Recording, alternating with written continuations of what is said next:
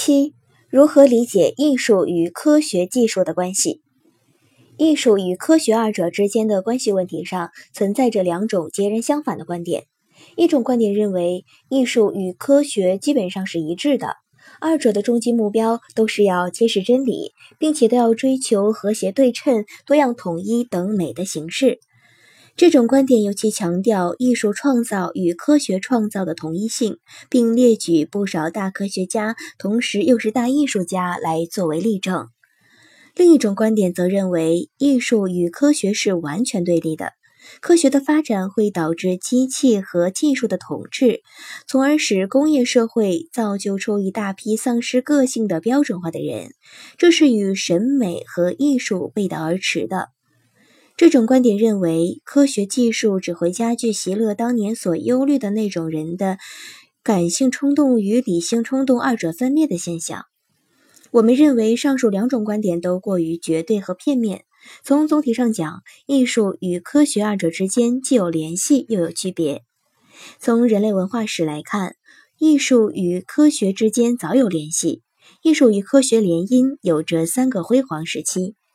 第一个辉煌时期是在古希腊时期，早在公元前六世纪。古希腊的毕达哥拉斯学派就提出了美是和谐的思想。毕达哥拉斯学派还提出了黄金分割的理论。第二个辉煌时期是在文艺复兴时期，十四世纪到十六世纪的欧洲文艺复兴运动期间，自然科学有极大的发展。这个时期的一些大艺术家本身就是大科学家。他们把许多自然科学的方法和原理应用到艺术创作中，促进了艺术的发展与完善。例如，达芬奇既是大艺术家，又是科学家和工程师。他在解剖学、植物学、光学、力学、工程机械等科学领域都有巨大成就。艺术与科学联姻的第三个辉煌时期，是自二十世纪下半叶以来至今仍然方兴未艾的当代社会。现代科学技术更是对艺术产生了极大的影响，不但为艺术提供了从未有过的大众传播媒介，而且创造出了新的艺术种类和艺术形式，如电影艺术、电视艺术和计算机多媒体艺术等。同时，我们也应看到，艺术与科学之间确实有着很大的不同，并且在一定程度上存在着对立的现象。从本质上讲，科学是人类认识客观世界的知识总和，艺术是人类进行审美创造的最高形式。从目的上讲，科学求真，它的任务是揭示事物发展的客观规律；艺术求美，它的任务是满足人们精神文化生活方面的审美需要。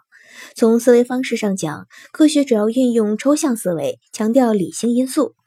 艺术主要运用形象思维，强调情感因素。从具体操作上讲，科学应当客观冷静地对待事物，准确地揭示事物的本来面目；艺术则是一种主观色彩很浓的创造活动。它除了反映生活外，还应当评价生活与表现情感。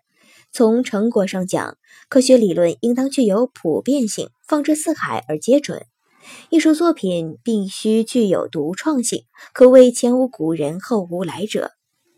从以上我们可以清楚地看到，作为两种不同的文化现象，科学与艺术之间确实存在着根本的区别。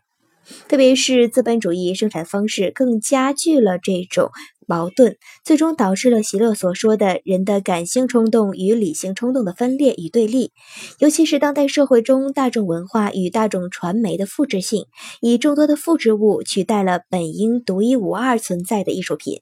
不仅是对于物质的复制，也是对于精神的复制，日复一日的为人们提供着大同小异的流行文化，使人们成为高科技创造出来的大众传媒的奴隶。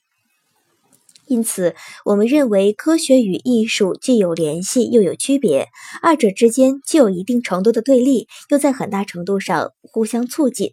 这种状况在二十世纪以来，现代科学技术与艺术的相互关系中表现得更加突出。